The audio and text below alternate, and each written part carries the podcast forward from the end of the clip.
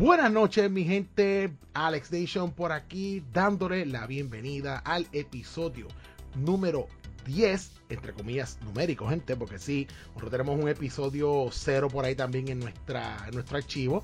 Dándole la bienvenida a este episodio número 10 de El Rivers Podcast con este que está aquí, Mr. Alex Nation. Pero, gente, ustedes saben que este viaje la nostalgia de verdad de, de, las películas, de los videojuegos. Yo no lo hago solo, gente. A mí, yo tengo que tener compañía, porque es que si yo no tengo compañía, esto no, esto no sale. Esto no sale. Y obviamente, pues aquí en Rivers Podcast, el productor de este podcast, que es el señor Kaku, no escatima en gastos para, ¿verdad?, de pagar buenos recursos, una nómina bien elevada para tener a los empleados siempre bien contentos con buenas combinaciones de arroz chino, pizza y hamburgers a la plancha. Así que tenemos hoy por aquí, obviamente, el crew, una vez más el crew junto de nuevo. Tenemos al señor Ariel Rosado, también conocido como Virium, que es la que Viri. ¿Qué es la que hay? Pues mira, lo mismo de siempre, de, ya de regreso. De regreso. welcome back para ti y welcome back para mí también. Sí, sí, sí. sí. Yo, yo, yo, estuve fuera para, el, un, dos episodios, ¿verdad? Por lo de la situación de mi mamá. Este, Vi también estuvo un tiempito fuera porque también tuvo unas cositas personales, ¿verdad? Y o sea que estamos, yo y Vidi estamos de comeback, de comeback kids. Ah, sí. Yo me tuve que dar una escapadita con, con Sol de Vila. que muy, mano, muy buen podcast ese, by the way. Ese podcast estuvo muy bueno. bueno, y ya lo escucharon, ya lo escucharon por ahí. Ahí está en la tercera sí el productor del Rivers Podcast, el señor Kaku. ¿Qué está pasando, señor Kaku? Cuéntenos, ¿qué, qué, qué, qué pasa con usted?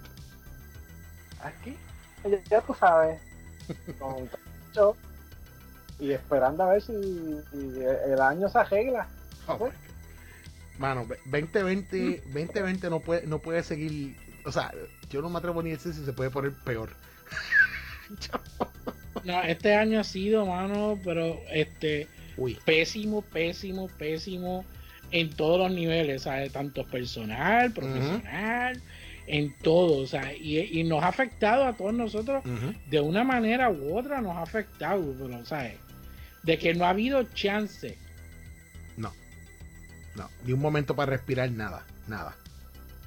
Pero para atrás, ni para, coger impulso, como dicen por ahí. Y, no, y lo triste es que tengo entendido que ahora en septiembre es que creo que llega Galactus al planeta Tierra, tengo entendido. tengo la esperanza de que llegue algo, por lo menos en Japón, ya tienen casi ready el Gundam. para que, que, vaya a ver si hace algo. Sí. que si por lo menos le da con salir Godzilla por ahí una costa que el Gondar le meta mano. Estos días lo estaban probando, le, movieron una mano, le movieron una, una pierna. Ya lo. Eso está, eso está al otro lado, que falta que le pongan armamento y ya, y estamos ready. Ay, mi madre. No, de verdad que ha sido un año, ha sido un año sumamente, ¿verdad? Bestial. Desastroso. desastroso.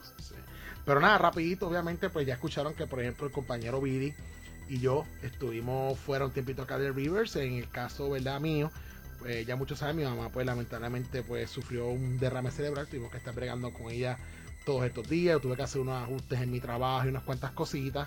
Eh, me acuerdo aquel episodio, yo me excusé con Kaku, que obviamente no podía. Y luego, pues Kaku después nos dio eh, otro episodio free, ¿verdad? Entonces, pues Didi, que ya todos saben también, pues él pasó por un momento un traguito un poquito más amargo que el mío. Vidi, pues lamentablemente, ¿verdad? Perdió a su señora madre. Fue a morar con, con Papito Dios. Y han sido, han sido un par de golpes aquí, ¿verdad? Golpes bajos, vamos a llamarlo así.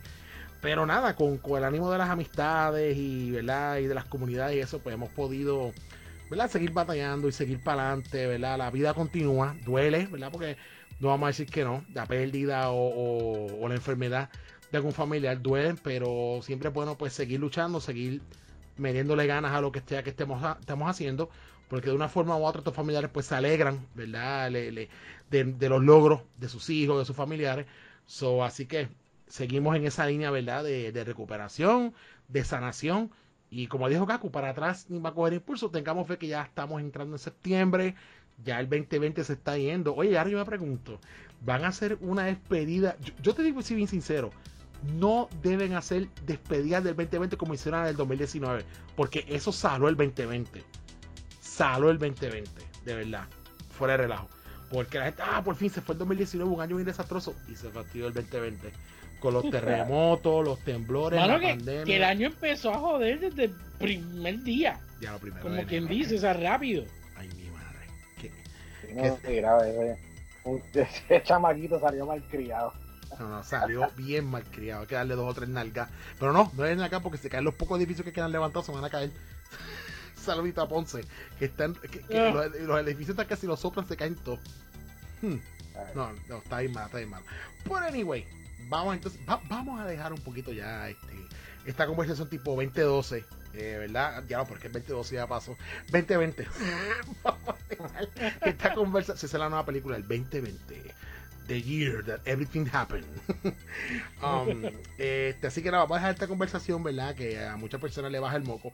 Y vamos de lleno a entrar en lo que es el Rivers Podcast. Ya muchos de ustedes conocen el concepto, ¿verdad? De lo que trata el Rivers Podcast. Pero si usted es un oyente nuevo, pues rapidito, mire, el Rivers Podcast es básicamente, nosotros acá eh, eh, cogemos dos, eh, ya sean, pueden ser dos películas, dos videojuegos, su versión original versus su eh, remasterización, su reboot, su relaunch. Por eso es que, por eso es que el podcast se llama así, el re-verse. O sea, el remake, reboot, relaunch, lo que sea el concepto de lo que estemos hablando y comparamos ¿verdad? las premisas originales de estas películas, de estos juegos, con las versiones modernas de los mismos. Si mantienen su esencia al material original, si los cambios les favorecen, no les favorecen, si se alejan de la historia. Y también aprovechamos y compartimos datos y curiosidades de esta, de lo que estemos, ¿verdad? De, de, las películas de los juegos que estemos hablando esa noche acá en el podcast, ¿ok?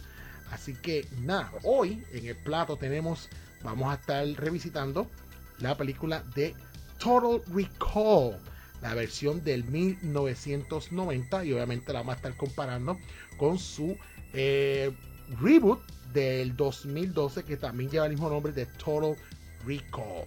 Y este caso, Kaku, este esto es un reboot, ¿correcto? Remake, remake, es un remake. Remake, esta cae bajo la estatus de remake, una remasterización. Básicamente ellos rehicieron la película, eso sí, es un remake, pero cambiaron un montón de cosas. Ok, pues de eso entramos. reboot más bien es, eh, vamos a ver un ejemplo, Star Wars. Las tres originales, 20 años después, la, trilogía del comienzo, me olvido el nombre ahora mismo. La de Force Awakens. Y un par de años después, la, última trilogía, que es la que no se mencionar. bueno, yo, yo, bueno, en todo caso, yo si tuviera que no mencionar una trilogía, yo no mencionaría la primera. Pero, yeah, este, whatever. no, no entremos en esa discusión, por favor. Uh, anyway. No hablar. No, no, quieto, quieto, quieto, quieto. Mira, era.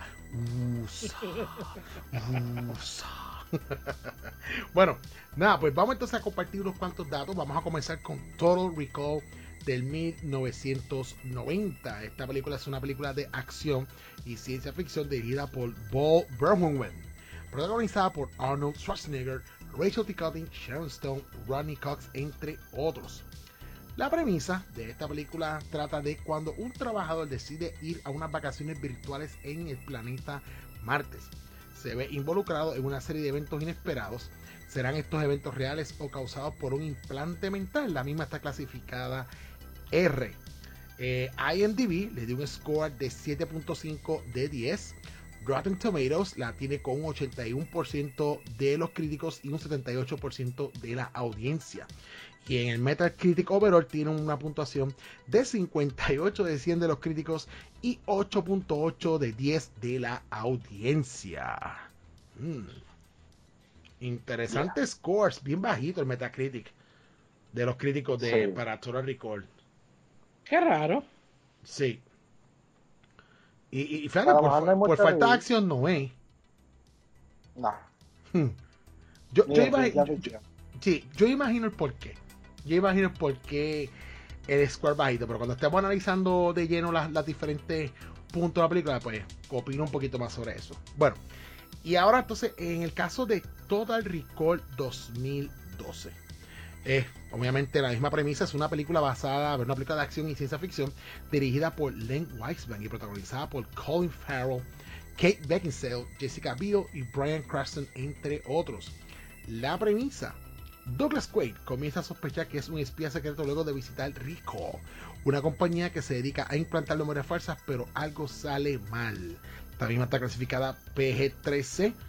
IMDb le dio 6.3 de 10. Rotten Tomatoes la tiene un 31% con los críticos y un 47% con la audiencia. El Metacritic 43 de 100 y los críticos 5.8 de 10 la audiencia. Uy, uy, uy. oh my god.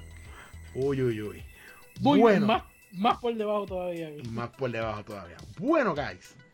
Dicho esto, vamos entonces a comenzar la discusión y la comparativa, ¿verdad? De, de ambas películas. O primerito, guys, este, vamos a comenzar con el señor Kaku. Guys, este, Kaku, toda Recall de 1990. Este, ¿Qué me puedes decir de esa película? ¿Te gustó? ¿No te gustó? ¿Te sorprendió cuando chamaquito? Sí, definitivamente. Una película que no debimos haber visto. O sea, más o menos aquí nosotros teníamos 10, 11 años, 12, no más. Como 13 o 14 años más o menos. Que como dice ahí era clasificada R. y, hermano, de acción y ciencia ficción. Y, ¿cómo te digo? Al momento en que salió la película con unos efectos visuales brutales. No, no han envejecido tan bien, pero son, buenos, son buenos, o eran buenos, depende cómo lo veas.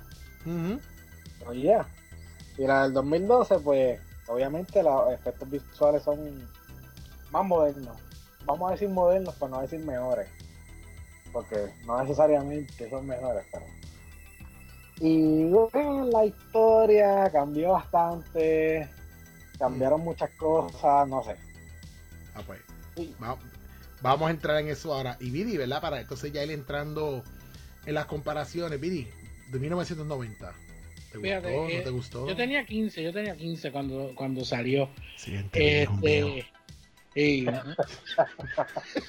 pero soy el que mejor se ve. Ah. Mm. yo, soy, el más guapo. Eso es debatible, ¿sabes? pero siempre lo voy a ganar. Exacto. Pero no, desde la, la, película de por sí, yo la llegué a verla en video. Yo no, llegué a verla en, el cine. Yo la alquilé. Este. Y la grabé. Me acuerdo que, que, a mí me habían prestado las cámaras aquellas VCR. Este, antes, la, eh, que utilizaban la cinta grande. Este, que nada más grababa en, en la velocidad más rápido eh, y la grabé. O sea, yo iba, alquilaba películas y grababa. En vez de comprar las películas como tal, yo la venía y las grababa. Y me acuerdo que la tenía, yo le hice hasta una portada, yo, tenía el recorte del periódico y se la pegué en frente de la caja del VHS. Pero a mí, esta película a mí me encantó, mano, de verdad que sí. Y yo difiero de lo que dice este Kaku de que no ha envejecido bien. Yo vi esta película otra vez ayer, anoche, y hoy vi la, el remake. O sea que estuve bastante fresco una con la otra y de, de verdad puedo decir de que eh, la original ha ido envejeciendo bien. O sea, todavía, todavía se ve sumamente bien para los años que tiene. O sea, es una de esas pocas películas que todavía se ven bien se, ven bien, como dice Kaku, o sea, atemperado al tiempo de, la, de la época, obviamente. Este, y ellos, ellos, ellos quisieron hacer un par de cositas ahí este, novedosas, ¿verdad? Pero sí, tú, uno que la ve ahora con, con mejores ojos de los que tenía en aquel entonces, porque ahora nosotros vemos estas películas de la época de los 90 y ahora estamos pendientes a, a todos estos mistakes que se quedaban en las películas, que obviamente cuando uno chamaquito no estaba pendiente a eso. Pero mm. ahora ya más de adulto, tú te das cuenta, te das cuenta cuando tú, bueno, ahora nuestros ojos ven los stone doubles, tú te das cuenta de los props en la, en las escenas, este, los cables, las cosas, y tú como que, diablo. o sea, y eso pasaba desapercibido en aquella época y uno se lo disfrutaba muchísimo.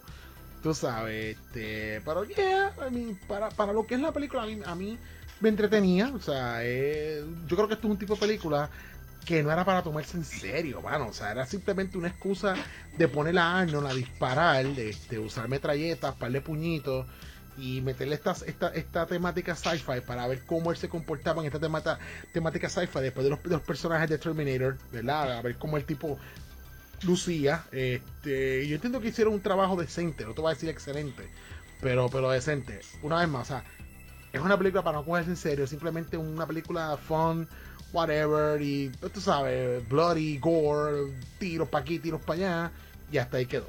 Este, bueno, ya. Yo, yo esta película, si no me equivoco, yo la fui a ver al cine. Todavía yo la, fui a ver en el cine. Después la vi un montón de veces ya fuera en formato de por, cable TV o cosas así. Pero sí, me recuerdo que la fui a ver al cine. En el caso del 2012, yo le estaba confesando acá que yo empecé a ver esta película. Yo me quité, yo no la terminé de ver. Este, así que desde ahora adelanto mi, mi aportación en el caso de Total Recall 2012 no va a ser gran cosa. Aquí va a ser un matchup entre Kaku y Viri. O sea, yo, yo voy a estar como si estuviera aquí. Yo voy a estar invisible. Yo voy a estar con el traje de Predator en esta escena cuando estemos hablando de, de Total Recall Yo voy a estar mirando desde las gradas cambia bombilla, ¿ok? Así que así, de mala era. Para mí, no sé lo que digan los muchachos.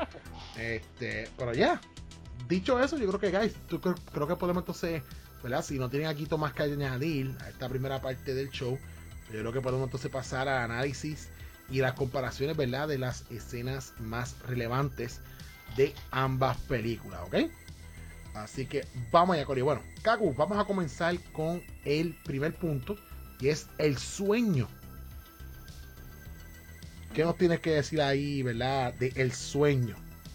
Bueno, el sueño en, en la versión de 1990 era, ¿verdad? El personaje Douglas Quaid protagonizado por Arnold, eh, yendo de vacaciones a Marte, eh, con un traje especial, caminando por una montaña en Marte, de momento, con una jeva, ¿verdad? Me iba solo, ya con una jeva.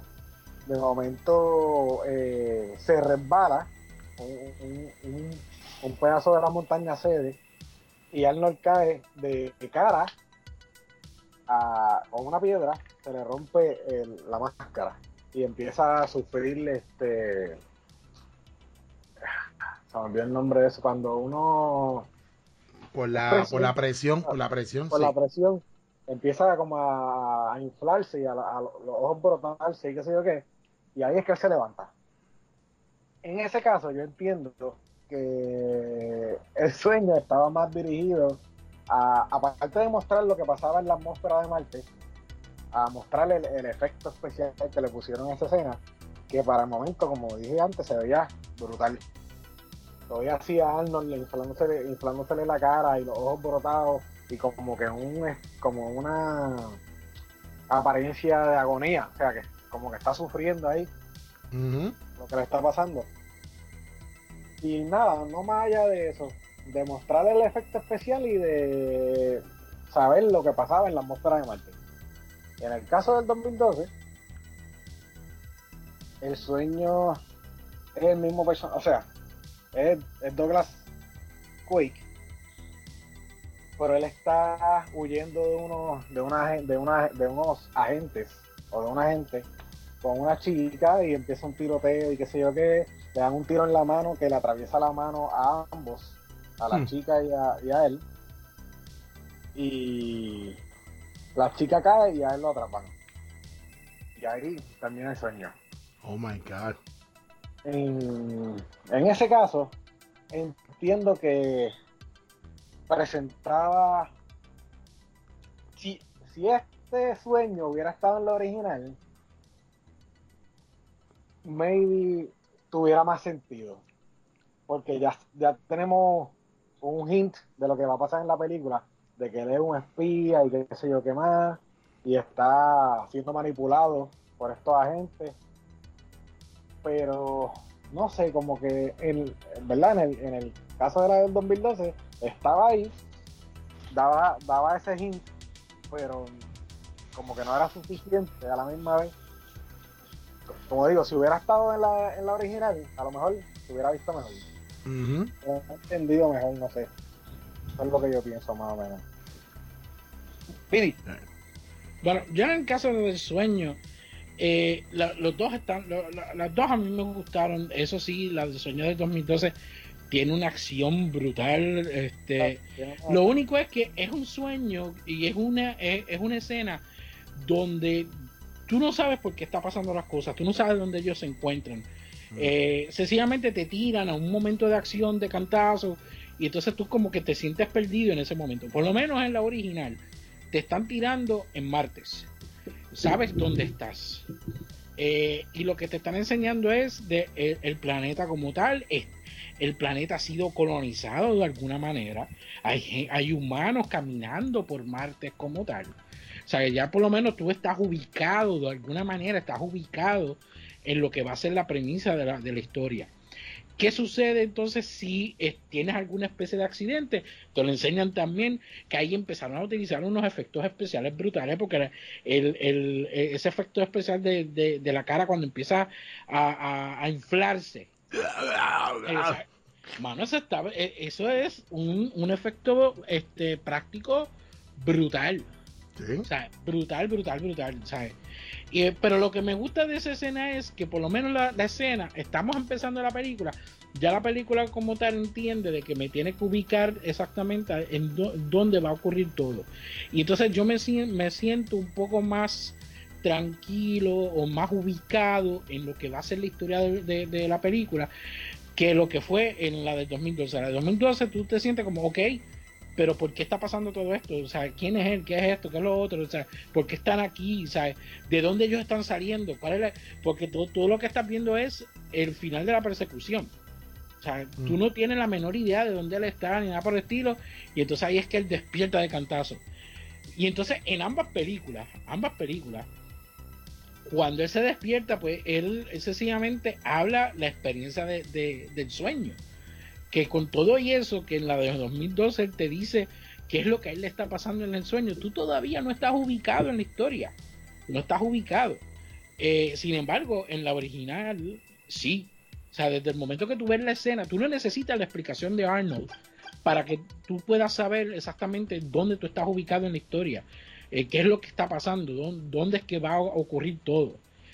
Eh, pero de esa es la manera que yo lo veo. Pero no le quito el mérito a ninguna de las dos porque la escena, la escena eh, del 2012, ese momento de acción está nítido porque rápido te pompea, te pompea de momento.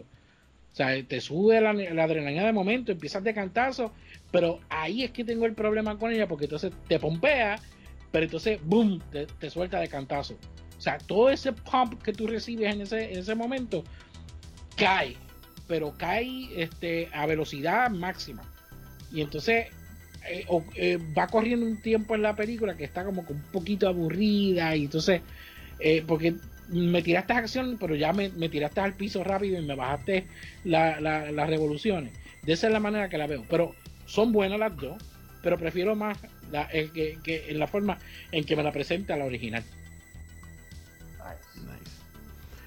Bueno, dicho eso, eso nos lleva, ¿verdad? Luego de haber comparado, ¿verdad? ambas escenas iniciales, ¿verdad? Que, prácticamente es como que lo que te prepara para lo que tú puedes esperar de ambas películas. Pasamos entonces a otro punto bien importante detrás de esta de estas películas y es esta entidad o esta o vamos a llamarlo así, este servicio misterioso que está en ambas películas llamado Recall. Este, so, cago Recall. En el caso de Recall, en la versión de 1990, ¿de qué, de, ¿Qué, es esto del recall? Pues luego del sueño, ¿verdad? Eh, Douglas Quaid eh, habla con su esposa, le dice que, ¿verdad? Su aparente esposa le dice que por qué no se dan unas vacaciones a Marte y él se queda como que con eso en la mente y ve este anuncio, ¿verdad? En, el, en el tren, en una especie de tren que ellos vean, porque en el tren habían televisores por todos lados. Y ve este anuncio de Recall que tú puedes tomar vacaciones eh, virtuales, ¿verdad? Con manejar tus memorias de una manera que eso que tú vives en esas memorias, pues se hace Se hace como real, como si lo hubieras vivido, básicamente. Nada, él se va a trabajar, le preguntan amigos y el amigo le dice, mira, eso de rico, eso allí lo que pueden hacerte es hacerte una lobotomía y dejarte loco. y pues se va, cuando sale de trabajar va directo para allá, no le importa lo que diga el amigo, va para rico, ya le había sacado cita, va para allá, lo montan en la máquina. Y nos damos con la sorpresa, o sea, le, hacen un, un cuestionario. Eh, a dónde quiere ir, qué, quiere ser, si quiere ser el mismo, si quiere ser otra persona. Y él, decide, él por alguna razón decide que él, la persona que lo está atendiendo le dice si quiere ser un espía y él dice rápido, sí, eso me gusta, me interesa eso de espía. Y le dice, este, ¿quiere tener alguna pareja o qué sé yo qué? Y él describe exactamente a la chica que él veía en el sueño entonces ahí es que empieza, ahí es que empieza todo el revolú, que cuando le están implantando las memorias en la máquina de Rico, él empieza, a, empieza a tener un ataque frenético de que le bloquearon, de ¿cómo se diría en español? Blow discover. Eh, Como que le, descubren su identidad. Ajá, le descubrieron su identidad de agente, qué sé yo qué, y llaman al tipo que lo estaba atendiendo, mira, hay un problema, qué sé yo qué, y le dice, pero quítenle la memoria entonces, ese es el problema, que no, se la hemos puesto todavía. Y ahí es que tú empiezas como que a, a, pensar, si no se la han puesto, entonces el tipo era un agente de verdad, o qué pasó aquí, no sabemos. En el caso del 2012, allá va Quake, eh, en el caso del 2012 esa parte me gusta un poquito más, que es que él se siente perdido como, como persona porque él es, un trabajador de las minas. No, mentira, de las minas no. Él es un trabajador de los que hacen los robots de la, de la policía o de los agentes estos que manejan la, la, ley en este universo. Y como que él se siente vacío, como que le hace falta algo más. Y llega Ricol. En este caso, Ricol es como que más.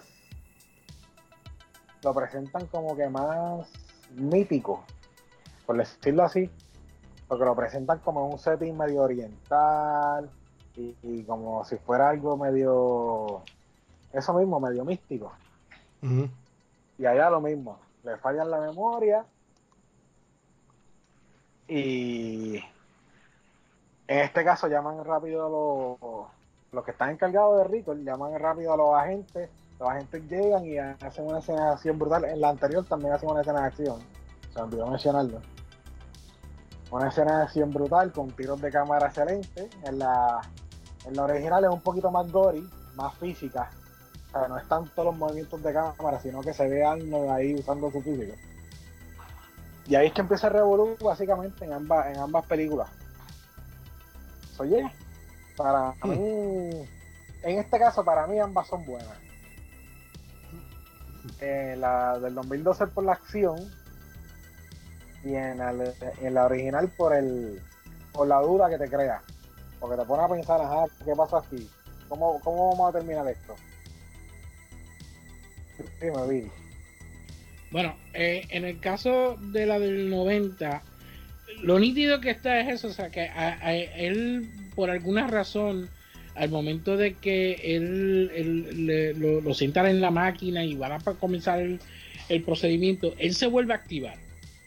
Eh, y entonces, este, en todo, en todo este corre corre que llaman al jefe, este, le están, le están diciendo, este, eh, el tipo se eh, empezó a gritar, el tipo, este, es una gente, alguien le hizo algo a él, quiero decir otro, pero quitarle las memorias, no, no, es que no se lo hemos puesto ni nada. O sea, ya, ya desde un principio te están diciendo que a este hombre le hicieron algo en la, en la del 2012, ahí es que yo tengo un problema bien grande con esa parte porque eh, a él lo van a empezar a, intervenir, como quien dice. Y el tipo sencillamente está trabajando en la computadora y de la nada, oh, espérate, aquí hay algo mal. Y él le dice, pero ¿qué, pasó? No, aquí hay algo mal. nunca te dicen qué es lo que pasó, porque ni siquiera se activa en ese momento. O sea, eh, eh, él, sencillamente encontró algo en la computadora, de algo en su mente, y dijo, ah, no, espérate, este, tú, tú no eres lo que yo, lo, que yo creía, tú eres, tú eres un espía de verdad, que eso y lo otro. Así de la nada. O sea, así de la nada. A mí no me gusta esa escena por eso. Porque es que él, no te explican qué es lo que, qué es lo que tiene. Sí, él se queda como en el. Exacto, en el, Quake, que conocimos al principio. Exacto, no te explican, no te explican absolutamente nada. Y entonces, sin embargo, en este, eh, en la original, él sí despierta, no se sabe cómo, ¿verdad? Pero él se activa, pero entonces te están dando esto de que él pierde la, la, cabeza, él se vuelve loco. Aquí él, él sencillamente está como, ¿qué, qué pasó? ¿Qué pasó? Oh, ¿Qué pasó? O sea, se está haciendo, o sea, no es que se está haciendo el pandango, pero es la, la, la, acción de, que se ve como un idiota haciendo nada. O sea, no está, no está haciendo absolutamente nada. Y entonces eh, el, el, mero hecho de que ellos de, de por sí eh, empiece, él, él, él sencillamente se para a pelear con, con, la gente porque se activa en ese momento. Qué casualidad que él se activa en ese momento. Cuando todo el mundo lo, tiene a él apuntado, él, mira que yo no sé qué está pasando. Y plum, se activó el, hombre. Eh, encontré este chip. O sea, e, esa escena yo la encuentro chip. Sí, la acción está gufiada, bien nítido, que eso sí lo otro. Pero la escena para mí es una porquería. Porque hmm. eh, o sea, que, que él a él lo tienen apuntado, él tiene las manos en la cabeza y de momento la cara le cambia como... Oh. Entonces se activa, pega a pelear, pega a pelear y a lo último se pone como que... Que yo hice. típico, típico. Eh, eh, eso es típico en ese, en ese tipo de películas. De, de estas películas de acción en donde tú no te acuerdas de nada. Lo vimos en películas como The Born Identity. O sea, que él hacía cosas que él no sabía cómo él las hacía. Porque él no se acordaba. Este, hay otras películas también que que tratan este tema de, la cuestión de, ¿verdad? de la pérdida de memoria de estos super agentes secretos que tienen estas habilidades y no se acuerdan un pepino cómo es que la saben.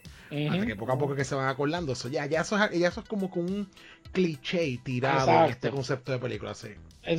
sin, embargo, en la versión original, eso lo, lo, supieron trabajar mucho mejor.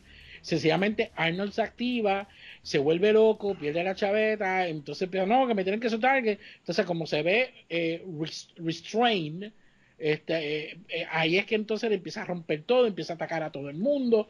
Que o sea, eh, por eso es que esa escena me gusta más, es más convincente que en, el remake. Y más aún, más aún.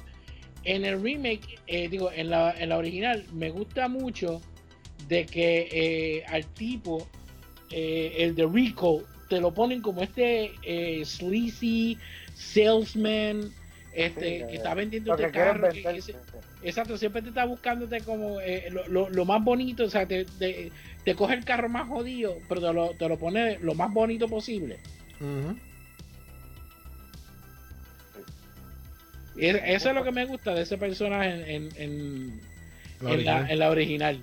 en el remake, en el remake como que no sé, no hace sentido, o sea, eh, ellos se ven, eh, mientras que se están anunciando porque ellos se anuncian, eh, sale como si ellos estuviesen haciendo el trabajo clandestinamente.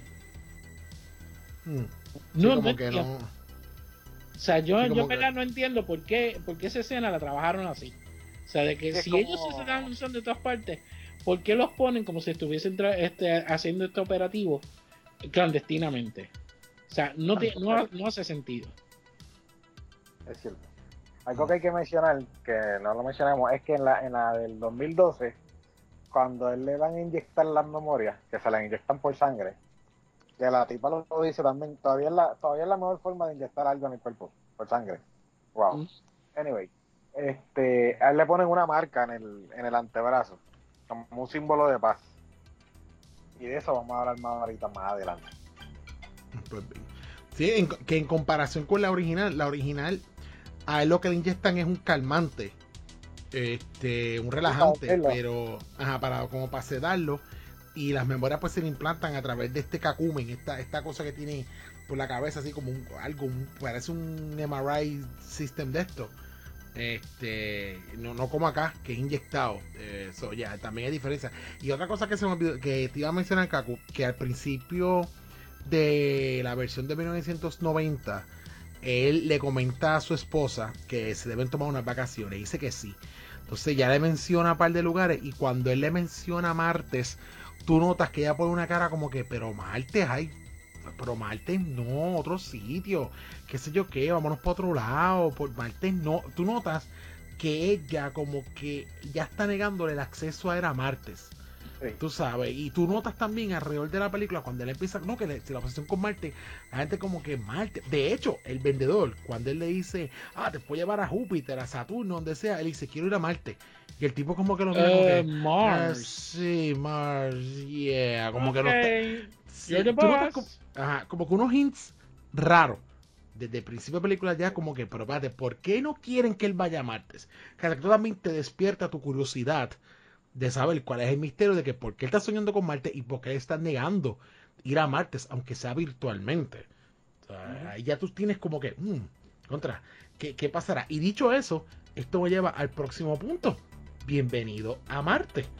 Así que, cago este puntito de bienvenido a Marte, supongo que es cuando ya por fin nuestro personaje de la versión de 1990 llega al planeta Marte. Por fin se le da su sueño de ir a Marte a ver qué es lo que pasa, porque él tiene estas constantes visiones de Marte, estos sueños con estos personajes, o sea, ¿qué, qué, qué es Marte para él? Pues Quake, después de todo, después que sale de Rico, eh, se da cuenta que la esposa no es su esposa, entra a pescosar también, él se entra a tiro con otra gente. Él finalmente, hay una parte que hay que mencionar, él se pone que uno de los efectos especiales más nítidos que tiene la película se pone una máscara que es algo así como robótica, se puede decir algo así, para poder pasar a Marte. Ahí también lo descubren, eventualmente llega a Marte. Y vemos este otro lugar, ¿verdad? Que no es muy diferente a la Tierra, pero sabemos que es soterrado, está debajo de la superficie de Marte. Y vemos personas que son mutantes, personas que tienen poderes psíquicos, eh, chicas con tres pechos o tres senos. Hmm. eh, ¿Qué más? Vemos mucha, mucho, muchos elementos sci-fi, que es uno de los, ¿verdad? De los elementos que se supone que nos traiga esta película, la ciencia ficción. Y en el caso del 2012 nunca, nunca viajamos a Marte, nos quedamos en la Tierra. Es que ese es ah. esa es una de las cosas que tiene esta historia con, la otra. Que eh, el, plot de por sí de, la original eh, es más sci-fi, pero hace mucho más sentido que el plot de, del remake. eso lo voy a dejar para más ahorita, pero quise comentarlo por, por el mero hecho de que tú mencionaste de que la, en el remake es todo en la Tierra esto en la Tierra, no viajamos a Marte. Aquí, Increíble. Y, en el 2012 lo que hace Quake es que se encuentra con un supuesto agente que le dice que tiene que buscar una maleta que dejó él mismo en otro lugar. No, él le deja la maleta, se la deja ahí en un teléfono público. Un teléfono público moderno, ¿verdad? Por si acaso. Sí, con FaceTime y todo.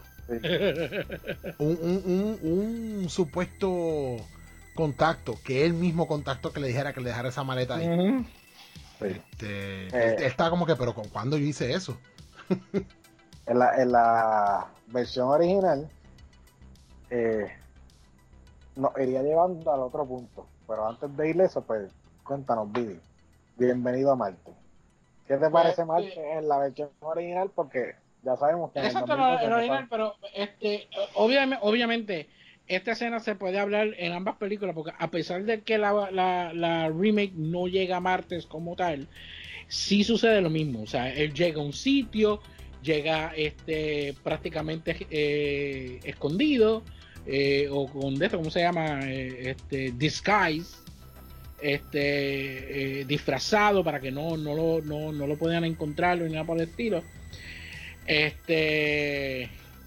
La cuestión es que en la original, los efectos especiales, vamos a empezar con los efectos especiales. Los efectos especiales de por sí hace sentido para esta escena, porque él utiliza esta, esta máscara, como tú dices, este, para poder entonces este, eh, eh, disfrazarse y poder entrar desapercibido. Este, que la única forma, la única forma que saben que es él es porque la, la, la, máscara de por sí está programada para decir este, una o dos frases, más nada. Two weeks. Two weeks. Entonces se, se, se, tintea, como quien dice, y entonces ahí es que lo cogen. Pero si te pones a ver en Kun Disguise, que se ve bien futurístico, el, el, el este, lo, los practical special effects que utilizaron ahí se ven brutal porque la, este, el, el, la cara que tiene puesta de mujer, cuando se empieza a abrir, que se empiezan a ver, eh, se ve la cara de él que es animatronic también, se ve brutal. O sea, el likeness es bien, bien exacto. O sea, si tú ahora tú la miras y tú dices, eso se nota que es fake, pero con chole, ¿sabes? Eh, eso eh, eh, es más, hasta las gráficas digitales más brutales de ahora, este, no se ve, no se veían tan bien como se veía esa, esa cara de él este, en, en, en esa escena. Y entonces, eso sí, el, efecto especial de cuando va a explotar la cabeza, que sale la tipa, este, here comes uh, bang, y explota. E, e, esa sí se vio outdated, se, se, se ve feíta. O sea, se ve feíta. una minga ahí de las que usas para, para prender la Exacto, esas son de, de, esa eh, green screen que, que no, no, quedan bien.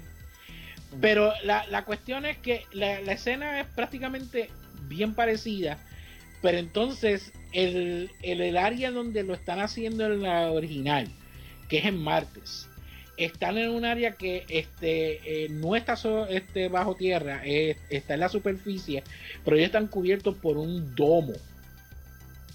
Ellos están cubiertos por un domo y entonces no tan solo tiene el dread de que a él lo van a coger, sino que hay que tener cuidado en este sitio porque este, el explotar el cristal pues fastidia a todo el mundo.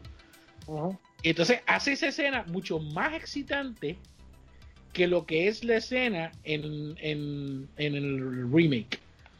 Si en el remake de por sí te hacen el, el, easter egg o el nod este, a la película original, porque se ve, se ve la tipa este, con el, mismo estilo de pelo y el rápido diablo, utilizaron el mismo, y no es él, él es el que está atrás, él, él está disfrazado del chino. Pero entonces, obviamente, ah, vienen a hacer todo a querer hacerlo digital. Y entonces, eh, ahora él tiene una, una careta, un collar, mejor dicho, que lo que hace es una cara digital eh, encima de ti. Y entonces, eh, todo eso que tiene a la tipa al frente, que es bien parecida a, la de la película original, le hacen decir la misma línea: How long are you gonna be here? Uh, for two weeks. O sea, ok, that was cool. Pero eh, yo, encuentro que se ve más nítido como lo hicieron en la original que sencillamente hacer algo digital como hicieron en el remake, que se ve lazy. De que él sencillamente tiene un collar y entonces el collar em, eh, empieza a hacer malfunction, que no entiendo por qué. Porque si ellos tienen esa tecnología de poder hacer que un collar tenga la habilidad de poder este, hacer que se te forme la cara de alguien encima de la tuya. ¿Tú no crees que podría tener también la habilidad de poder decir más de una, dos o tres frases? Porque aquí él dice una frase más que, la, que en, la original. Eso es todo. Él tiene una frase más. O sea, dice una, una, frase adicional. Pero contra con toda la tecnología que tiene, así con el collar y todo eso, ¿tú no crees que pudiese decir más cosas? O sea, se ve, se ve lazy, o sea, no sé. Y entonces, este, pero eh, eh, el, eh, tú ves que, ah, que esa es otra que no hemos dicho, que el, el personaje que hace este de la esposa en, en, el remake la hace Sharon Stone. En, la original es Sharon Stone. en la original, perdón. Y en el remake es este Kate Basinger. Este, Baking Soda. Baking Soda. Este, pues, pero con mi jeva. No, no, no, tú me, tú me perdonas. Esa mujer, esa mujer es mía. La cuestión es que eh, esa, eh, eh, ese el personaje de ella como tal me gusta más en, el remake que en el original. Pero entonces en, el remake hacen dos personajes en uno. Porque es el personaje de Sharon Stone más el personaje del malo que lo está persiguiendo en la original combinados en uno. Este, ah, este, pero sin embargo, tú tienes al personaje del malo en la original que llega al mismo sitio, que llega al mismo tiempo que él, y entonces él sencillamente se encuentra con, uno de los soldados de él, todo está yendo bien, que eso y lo otro, y van caminando. Entonces, según ellos se van alejando, a Arnold le empieza a sucederle todo esta chavienda con la careta. Y tú, y tú estás como que, eh, eh, eh, ok, están a punto de irse, no lo van a coger. Déjame, el tipo está mirando para atrás, mi caso es nada. O sea, de, la escena como tal de por sí te da ese dread de lo que está ocurriendo en el momento. En el remake como tal, pues sencillamente otra escena de acción más que como cualquier otra. De esa es la forma que la veo. Bueno. ¿Cuál vamos a ver? Bueno, sí, bueno, dicho eso, ¿verdad? Ya, ya estamos en Marte. Ya estamos en Marte en el 90, seguimos en la Tierra en el 2012. Eh, vamos, vamos entonces para otro, otra área más que también fue bien, o sea, un área que, que básicamente es donde se desarrolla gran parte de la acción y en donde se descubren muchas verdades y un montón de cosas, y es en el Last Resort. Así que, Gaku, ese Last Resort de 1990, ¿cómo tú crees que, que, que compara con, con el de 2012? El 2012 no existe la Resort. Vamos a empezar por ahí. ahí ya, ya la película iba por la pendiente trambólica en el 2012. en la original, en la Resort es donde él se encuentra con la chica de sus sueños, literalmente. Eh, porque él mismo se dejó una nota en un tipo de banco donde saca, donde guarda algo y lo recoges cuando te dé la gana algo así. Según una nota que visitara el Last Resort.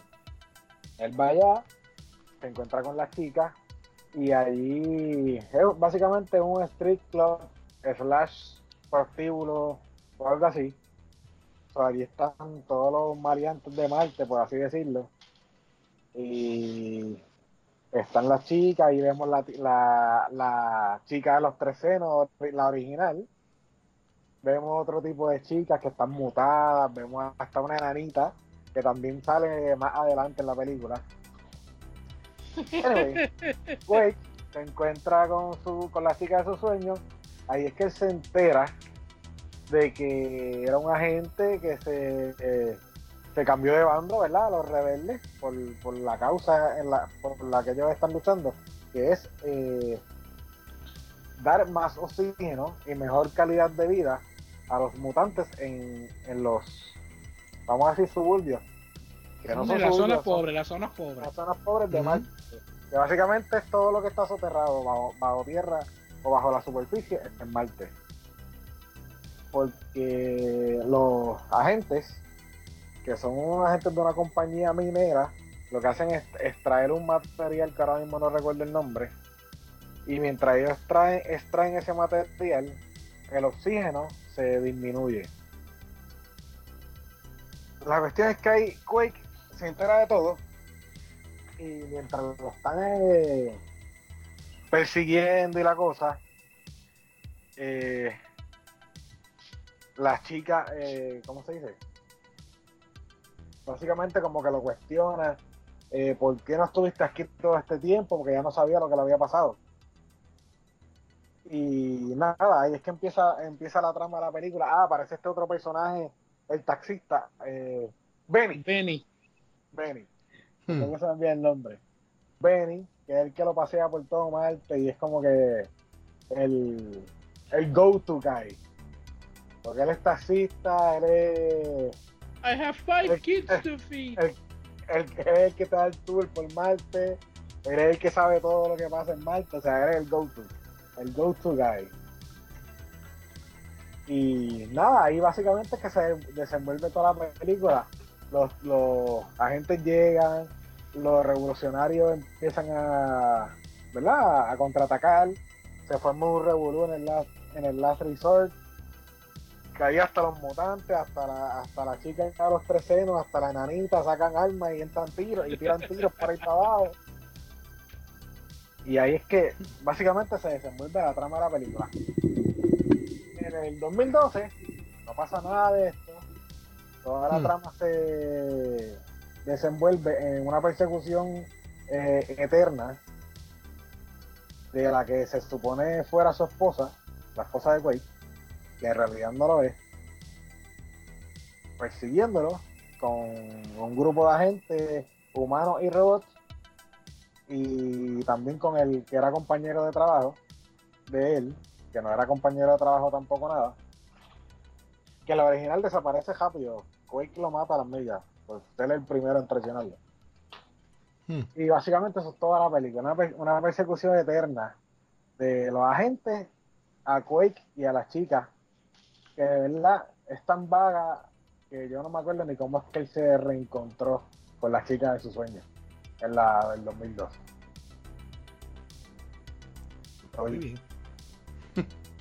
Eso, es fácil, porque. Ay, Dios mío. El, eh, esa escena, eh, esa escena de, de The Last Resort cuando ellos llegan a, esa área, que tú ves la, la, la, pobreza que están pasando estas personas, los mutantes que están por ahí, you kind of relate to that. O sea, no sé cómo decirlo en español. Eh, te, te, identificas con eso.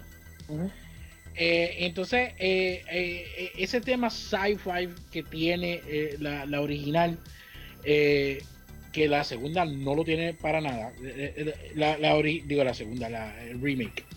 La original es sci-fi, la, el remake es en el futuro. That's it. Así la podemos diferenciar. Pero entonces, cuando tú llegas ahí, tú empiezas a ver todas estas clases, todas estas personas que están viviendo ahí. Y entonces, Cohagen, que es la persona que está encargada de todo, los mantiene, eh, los mantiene marginados como tal. Y entonces, él es el que está controlando eh, el flujo del aire este, en, esa zona. Él, es como si fuese, vamos a decir, este, eh, eh, energía eléctrica aquí en Puerto Rico, que es el que tiene el monopolio de energía eléctrica. Más nadie da energía eléctrica aquí, pues él es el que da el aire. Él es el que da el aire este allá. Esa escena de la, de la muchacha, esta, la mutante de los tres senos, yo no sé, cuando, cuando yo la vi en la original, yo me quedé como que, ¿what? Te choca más esa escena, como que tú te quedas, eh, ok. Mind blown. Sí. Eh, eh, eh, ok, pero en, la, en el remake, como que no hace tanto impacto. No sé por qué. O sea, en el remake te queda como que, ok. Pero no. Entonces. el remake, el remake es como un Easter egg. Exacto, es, un nod a, la, a, la, a, la, original. Porque entonces, de por sí, cogen una línea de Benny de la original y la introducen en el remake diciendo la, la misma muchacha. Porque este, en, la original, cuando la, la muchacha de tres senos está con Benny, Benny está mirando y dice: You actually make, make one want to have three hands. Y entonces en el remake ella se le está insinuando a Quaid y entonces dice, you're gonna wish you have three hands. O sea, hicieron ese nota ahí, pero como que ese, ese momento de ella que eh, eh, cae flat. no pone intended. O sea, cae flat. No, no, me, no me esté de esto tanto. La enanita, eh, un dato curioso, ¿sabes que la enanita era un Ewok en Return of the Jedi? No sabía. Ahí, está mi granito de Star Wars en este episodio. Eh, nada, pero la, la cuestión es que entonces eh, ese momento de ellos, de esa persecución, que ellos cogen y escapan, nítido, o sea, eh, pero entonces en, la, en el remake convierten esta escena bien larga. Y entonces ahí es que yo digo que los efectos especiales de, de la original hacen más sentido que, los efectos especiales en, el remake, porque son efectos especiales que, llevan la historia. Acá, el efecto especial que tuve en esta escena es sencillamente eh, los carros, los carros que, corren por, por de esto, por este, ¿cómo se llama? Eh, eh, damn, este, eh, imán, o sea, es todo imantado. Pero eso es todo lo que hace ese efecto especial ahí, más nada. pero entonces, esa escena está brutal. O sea, del momento que él cae, que entonces lo, lo están lo están siguiendo, o sea, este lo eh, él, cae en la calle como quien dice en la, en, la, carretera y entonces ella de momento aparece de la nada de la nada ¿cómo ella sabía que él iba a estar ahí? Hmm. O sea, de la nada aparece que le da el break de, ella virar el carro eh, en plena calle o sea, de virar el, de virar el carro, ponerlo horizontal en la, en la calle, como que tapando el, camino. Y entonces logra este llevárselo. O sea, es como que eh, eh, todas las escenas de, esta película están convenientemente puestas en todas partes. O sea, está todo, está todo puesto convenientemente puesto ahí y ya se acabó. Pero, o sea, como que nada, nada en, en el remake aporta a la historia. ¿Por qué pasa esto? ¿Por qué estamos aquí? O sea, nada. O sea, no aporta en, lo absoluto. Eh, pero sí hay que admitir que esa escena de la persecución de los carros, eso está brutal.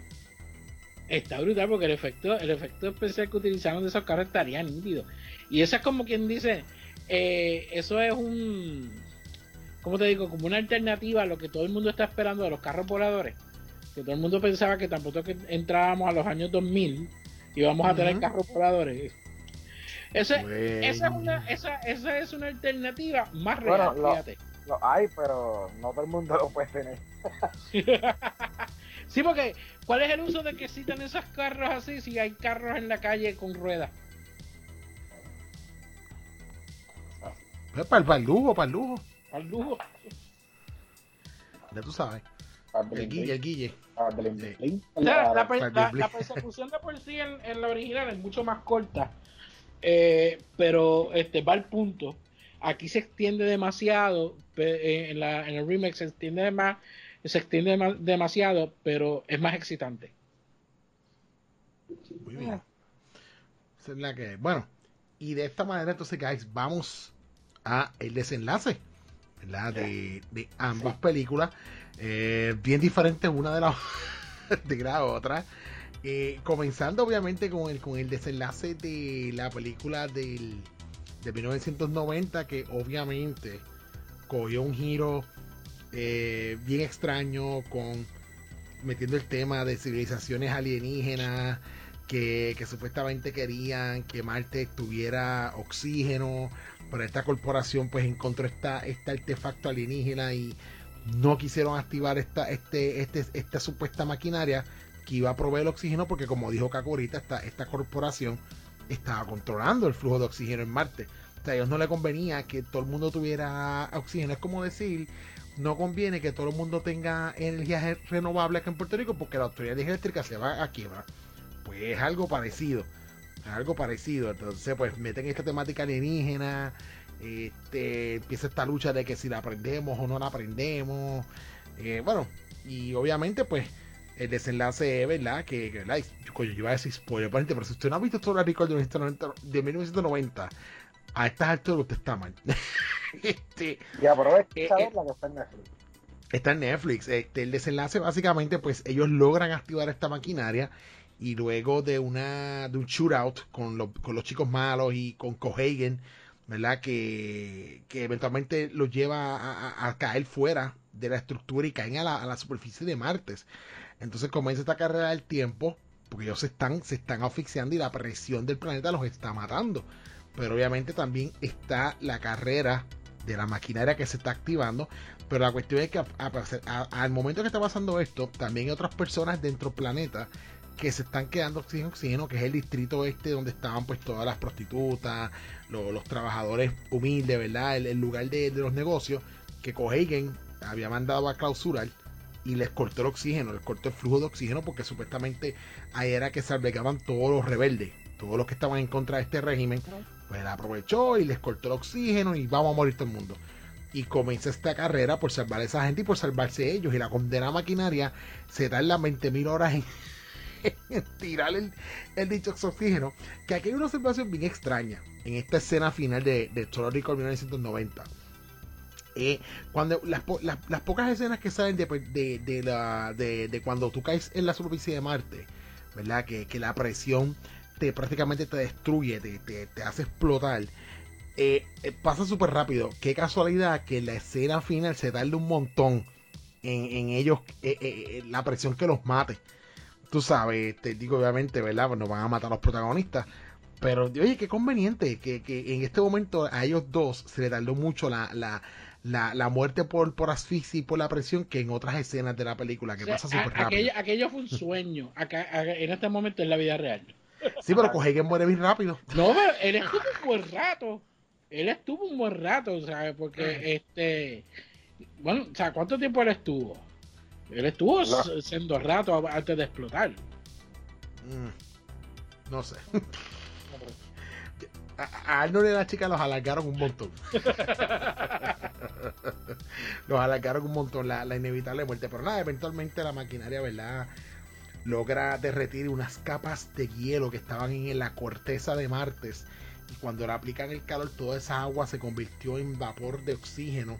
Y era tanto era tanto que prácticamente hizo una hizo el proceso este conocido como terraforming dentro de Martes y le creó una una atmósfera eh, de oxígeno. O sea la, cosa más extraña eh, Martes con cielo azul nube o sea una, tarde se le embullé de Guille. De, sí, sí, sí. Este, y todo el mundo se salvó. Acuérdate, acuérdate, science fiction. Todo el mundo se salvó y estilo otro. Vamos para la playa, pues, vamos para la playa. Sí, y de momento viene la escena que a todo el mundo pues deja como que, ok, que, que ya le dice a él, ven acá, pero tengo miedo porque, ¿y si todo esto es un sueño? O sea, si todo esto es como que, o sea, esto no existe. Y él le dice, pues, ella le dice, pues, bésame antes que despierte. Entonces, pues le da un beso y te pone como que un cliffhanger, como que sí o como que no. Hmm, esa es la pregunta. Quedamos ahí, ¿cuánto? Sí. 22 años esperando por saber si era cierto. Si era verdad o no. Hmm, hmm. Y todavía estamos esperando, ¿verdad? sí, sí. Este, ahora bien, Cacu, la del, la del 2012, mano, ese final, ese desenlace. Desenlace básicamente que termina la persecución y déjame pensar, yo ni me acuerdo, mano, porque es que esa película es tan mala. Yo creo que de todas las películas que hemos discutido aquí, y de las versiones, ¿verdad? Remake, esta es la peor. Oh my god. ¿Tú, sabes cuál es el problema grande que tiene esa película? ¿Por qué eh, eso, eh, esta película es mala para mucha gente? Eh, es el plot que tiene la película es el plot, porque el plot no hace sentido. O sea, por lo menos en la, en la original, sí tiene, tienes esta historia donde este, todo está corriendo alrededor de que Marte fue colonizado, eh, no se puede vivir fuera, afuera porque no hay atmósfera, no hay aire, no hay nada. Y entonces esta compañía de como tal, que es la que está encargada de, de, de, este settlement que está en Marte, ellos son los que lo controlan todo. Entonces Cohagen lo que tiene es este hunger for power. Eh, él es la persona que, lo controla todo. Entonces descubren esta máquina que supuestamente ellos no saben exactamente para lo que es. Eh, y entonces empiezan a hacer como hace todo gobierno de querer meter miedo, de que si esa, eso se activa, este, va a, destruir todo, que si entonces que, que, los extraterrestres que le pusieron eso ahí, no, va, a destruirlo todo. Sin embargo, todo eso había sido creado por estos extraterrestres por exactamente eso mismo, porque ellos querían hacer este planeta habitable. Y entonces, este, ahora, si ellos activaban esa máquina y se le liberaba todo ese oxígeno, eh, de ese glaciar gigantesco que había en, el core del planeta, pues él perdía el poder que él tenía. Y de ahí es que viene todo el plot de, esta película. O sea, es él tratar de mantener las masas en, este grip de, este, de que yo soy el que lo controlo todo. Pero sin embargo hay una manera de poder liberar a, este, a esta gente de, de, que se pueda vivir de otra manera en este planeta y él no lo quiere, o sea, y él, él sabiendo que él puede hacerlo, porque él sí sabía que podía, eh, que con eso se, se iba a, crear esta atmósfera, pero por querer aguantar el poder no lo, no lo hace. Entonces, en el remake, el plot que tiene es el plot más idiota este, y, imaginable, o sea, como se diga, eh, porque eh, esta federación, la Federación Unida Británica, eh, este, ellos como tal empiezan a, crear esta, esta este, federación unida de, distintos este, países en, Europa bajo el control británico. Entonces, eh, Australia es la colonia.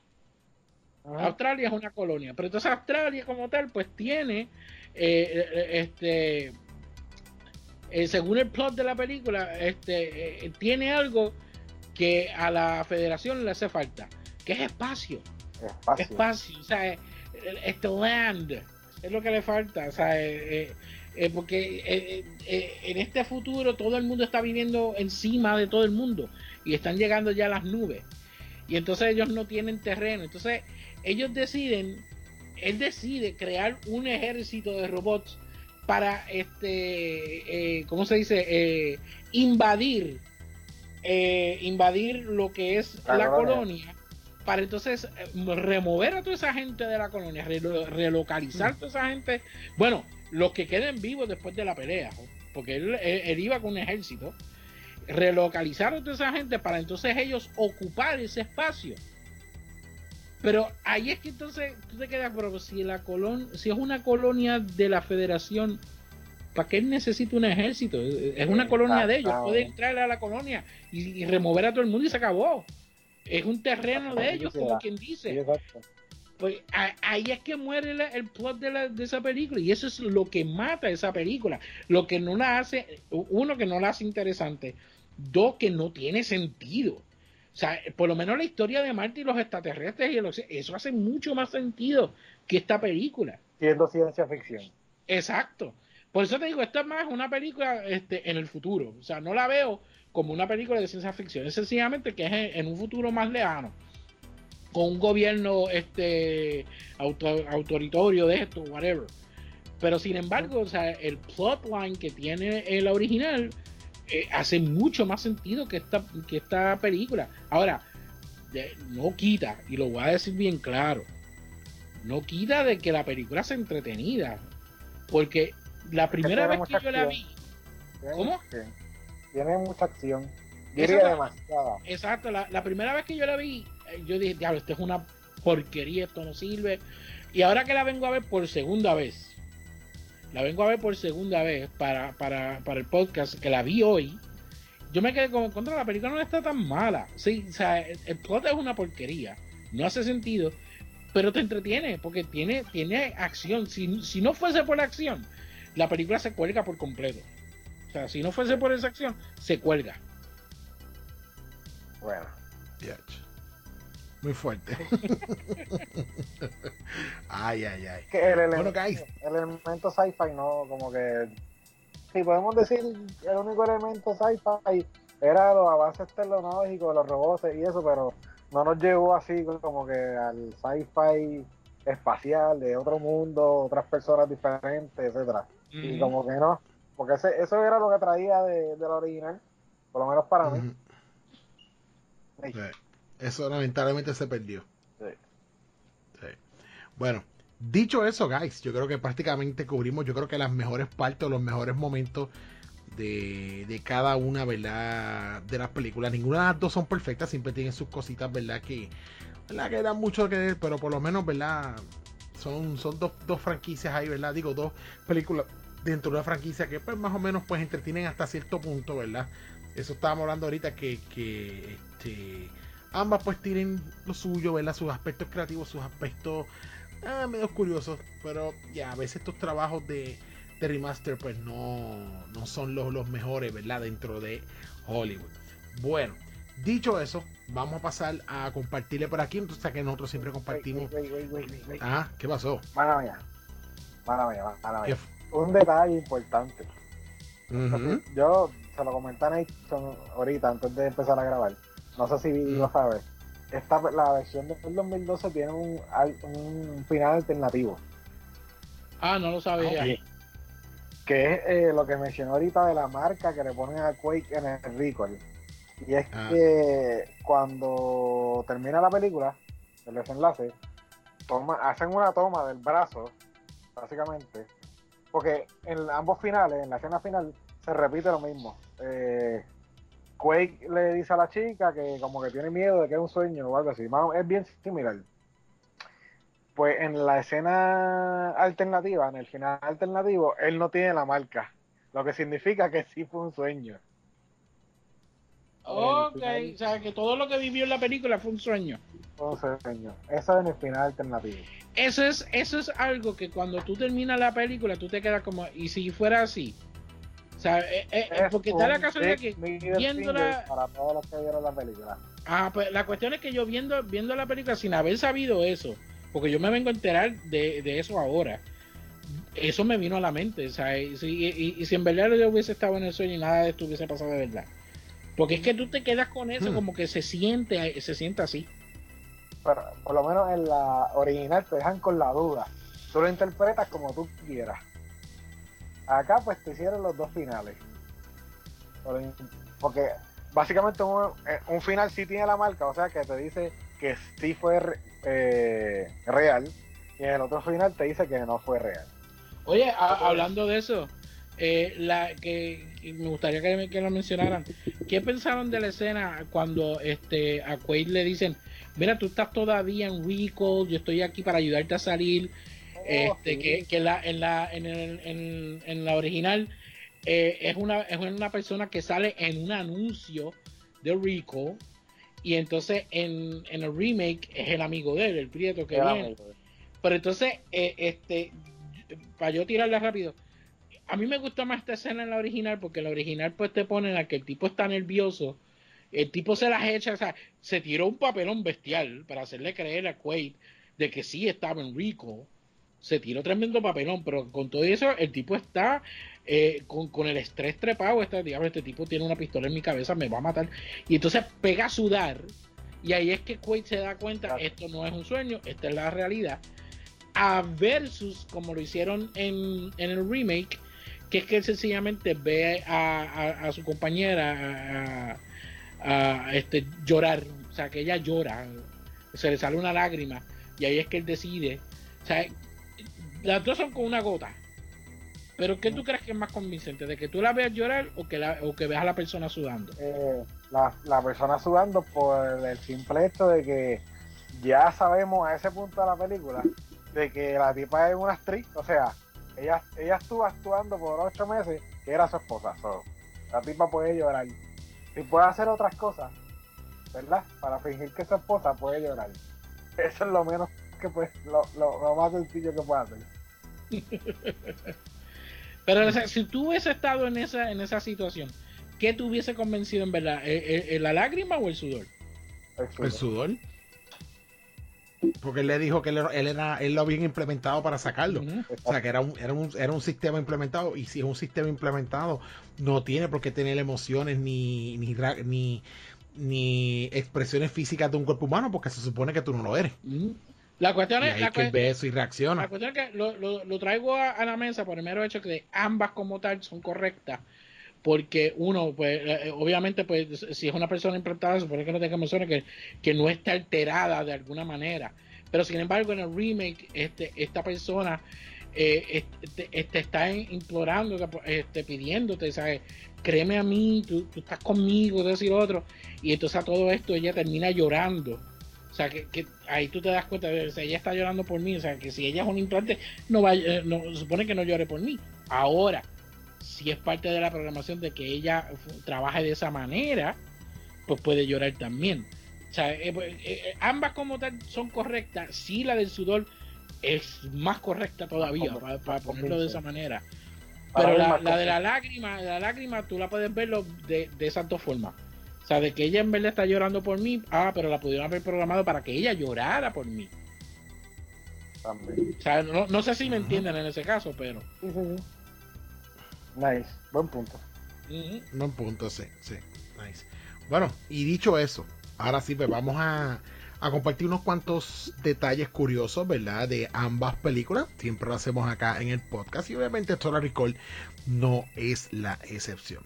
Vamos a comenzar con Total Recall de 1990. Y entre uno de los datos que se destaca es que esta película tuvo una, eh, una novelización. O sea, tuvo una versión de novela gráfica. Así que eso sí que yo nunca me topé con eso en ningún lugar. Esa, esa versión de novela de la película. Sí, eh, ni, ni eh, básicamente el, el, el pre-script, o sea, el, primer script que hicieron para la película, eso lo hicieron novela. Ok, ok. O sea que a lo mejor tienen un par de cositas extras que a lo mejor a la versión final de la película no llegaron. Un par de cositas extras o un par de cositas de menos. Quién sabe. Okay. Que eso fue lo que yo les dije a ustedes antes de empezar a grabar, que yo tenía entendido de que, porque lo había leído en algún sitio, de que la, el remake estaba basado en el, en el source material porque estaba este hecho según lo que era el libro, la novela, whatever. Mm, la tuvo después que salió. Sí, la tuvo después de que salió la película. No sé. Bueno. Bueno, esta película también tuvo un videojuego basado en la película que fue desarrollado por Ocean Software. El mismo es un juego de acción y plataforma. Salió para el Nintendo, el Commodore 64, Amiga y el Atari ST. Malo ese juego. Malo, pero malo, malo, malo. No recuerdo, Yo no recuerdo. Como que es de Ocean. Hay una versión de, de NES, ¿verdad? Esa es la de Ocean, ¿no? Sí, sí, la de Ocean. ¿Tú sabes que yo tengo la mejor versión de ese juego? ¿Cuál? La de este eh, marca Konami estilo Tiger Electronic. Ah, diablo. Yo tengo el juego de Total Recall, ahora que me acuerdo. Y lo compré, lo, fíjate, lo compré, lo compré en eBay hace unos cuantos añitos atrás, que empecé a tratar de coleccionar nuevamente los juegos que yo tenía este de, de LCD games de ese estilo este Tiger. Y entonces me topé con ese y estaba bien barato. Y yo, me, me, Total Rico, me lo voy a llevar. No me preguntes cómo es porque no me acuerdo. No, llevo tiempo que no le pongo una sola batería. Pero está por ahí. Nice. Bueno, adicional a eso, esta película tuvo una serie de televisión llamada Total Recall 2070 eh, la misma tenía programada para hacer como un tipo de secuela que era más similar a Blade Runner que a la propia película de Total Rico. La misma tuvo solo un episodio piloto de dos horas, o sea, debut y despedida. no, no, como que a los, a los inversionistas como que no les impresionó mucho. Y se fue el boquete. Me imagino que fue por lo mismo de que eh, se parecía más a una cosa que a otra. Que a otra, sí, sí. está bruta. Bueno, eh, tuvo una serie de cómics eh, publicados por DC en el 1990 y una serie de cuatro volúmenes por Dynamite Entertainment en el 2011, continuando la historia de la película. O sea, como un aftermath de lo que pasó, pues lo continuaron en cómics. Lo bien interesante, esto tampoco me topé con ellos en ningún sitio. Yo tampoco. No, no, no. Bueno, Gracias al éxito de la película se escribió un libreto para una secuela contando la historia de otros personajes con la hipótesis donde los crímenes se podían resolver antes de que sucedieran. Eventualmente la película nunca se filmó y el libreto fue adaptado y cambiado drásticamente y se convirtió en lo que conocemos como, como Minority Report. Oh my god, tú no lo sabías. really? A mí me encanta Minority Report. Sí. A mí me encantó mucho Minority Report y qué casualidad que uno de los actores que sale en Minority Report es Colin Farrell. ¿Verdad? Oye, no, fíjate, yo me he preguntado porque yo tengo el, el, el Fire Stick TV y cuando fui a, a, ver la película, este, eh, el search que hice, eh, lo hice por Total Recall y sin embargo me traía también este Minority Report y no sabía por qué. me, acabo de enterar. Parece que la, metadata de las películas pues hace como que esa association. Además de que son dos películas de sci-fi, o sea, también pues están como que dentro de ese universo, ¿verdad? Que pretty nice, bien interesante este último dato, ¿no? Qué curioso, bien curioso.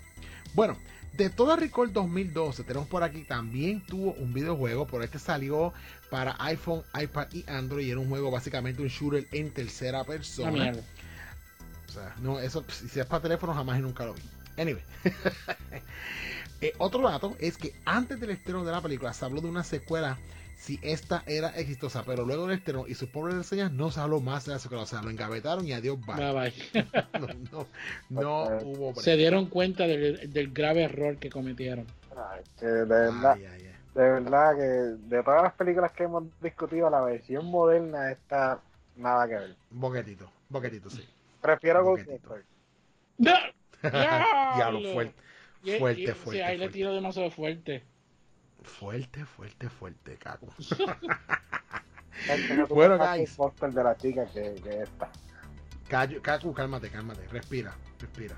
Cálmate, tranquilízate. Bueno, vamos entonces a la parte final, ¿verdad? Donde compartimos una que otra experiencia o alguna anécdota, ¿verdad? Con, con alguna de estas películas. En mi caso, ¿verdad? Obviamente yo lo comenté a los muchachos y lo dije aquí que yo en el caso de Total Recall 2012 pues no la terminé de ver completa. A mí yo la empecé a ver y me quité, honestamente me quité.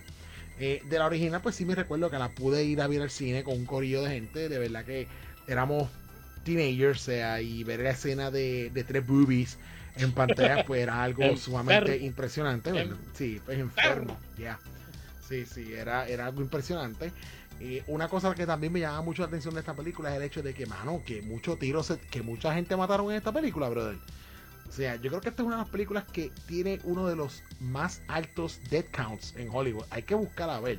Pero yo creo que sí, que esta película está ahí en, los dead counts. Y de hecho, hay una película cómica, me creo que se llama Hot Shots, este, Park Dukes, la segunda, que hace una mofa a una escena donde está este Charlie Sheen él está matando un montón de enemigos. Y entonces él está loco. Ajá, el death count. Entonces ponen al lado películas con, con death counts altos. Y entre una de las que mencionan es Total Recall. O sea, en la película cómica él sobrepasa el número de muertes en Total Recall. Que eso es lo que me hace pensar a mí. Que esta película es una de las que tiene los, el más alto eh, eh death count en Hollywood. Una de ellas. Está ahí, Total Recall, la del 1990. Porque honestamente, viendo la película, matan un montón de gente. O sea, por el ajo matan un montón de gente, una cosa bien absurda. Eh, y otra cosa que a mí me, llama mucho la atención de la película, una escena en particular, es la escena del escáner de seguridad. Oh, o sea, que, tú pasabas por y se veían los huesos tuyos caminando y qué sé yo qué, la animación. A mí siempre eso de chamaquito me impresionó mucho. Y después eventualmente otra escena donde le detectan la pistola y lo tienen rodeado, entonces él decide romper el cristal. O sea, porque había hacer una escena en donde Arnold mostrara su fuerza. Este, y pues fue, se rompió ese domo. Salió corriendo para poder evadir a la, a la de seguridad. Pero esa escena a mí siempre me, ha fascinado. Esa, esas visuales ahí este, del escáner, ese de, seguridad, a ver si tú llevas eh, arma o explosivo o cositas así en la, en la estación del tren eso ya súper cool. Eso, yo creo que es una de las cositas más, más memorables que, me acuerdo así de, ¿verdad? De la 1990 que siempre, siempre me gusta. Guys, Cat. Bueno, yo del, del 2012 eh, recuerdo la fui a ver al cine. Creo que fui a verla con mi mamá. So, estaba autorizado, aunque fuera clasificada R y como tal de la película. ¿El 2012 o la del, 2000, la del, del 90? La del 90, perdón. Ah, ok. Sí, hasta Me asusté. Sí. el 2012. Bueno, la, no, la del 2012 te voy a contar la historia. Eh, la del 90. Y de los momentos más cool de la película, yo diría la de la máscara. Cuando él trata de pasar con la máscara en el tren. Esa siempre, esa escena como que si tú la ves, pasas por un sitio donde hay televisores y tú la ves y dices, ah, esa es Total Recall ¿sabes? Como que siempre se te queda ahí. La del 2012, yo no la fui a ver en el cine, no la alquilé. Yo lo hice peor, yo la compré, pero la compré con otro motivo. Esta película en Blu-ray traía el demo de God of War 3, eh, creo que era. Si no era God of War 3, era God of War Ascension, uno de esos dos. La verdad es que ya la compré solamente para jugar el demo. Y ya, por ahí está. Eso es lo único que ah. recuerdo que tengo de 2012 agradable.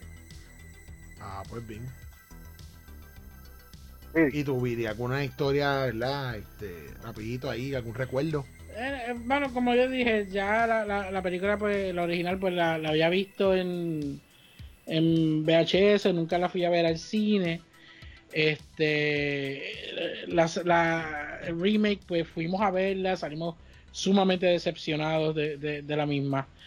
Eh, lo más que te puedo decir es que la, la original, entre yo, mi cuñado, mis dos cuñados como tal, era una de esas películas que nosotros este, siempre nos confiábamos a Arnold porque es una de las películas que él tiene donde más sale el ese de él. claro, está oficiando ahí. get you a chopper. O sea, cada vez que, que va a brincar o sea, este, e, está brutal. o sea, e, ese es el recuerdo más de esto que tengo, que es que nosotros, este, esa, eh, Predator, no me acuerdo cuál más, que son este, versions. Eh, eh, es lo más que puedo recordar así por encima, de verdad que no me acuerdo más nada. Nice. Nice. Está bueno, está bueno.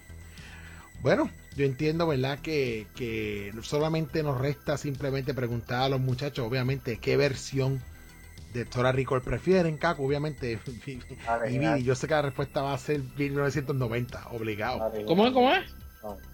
Que obviamente la versión que prefiere es la del 90. ¿Cómo, cómo que, que, que, preferimos? No, hijo. Ah, ¿te, no, gustaba la del 2012? No, no, no, Es que eso no se pregunta.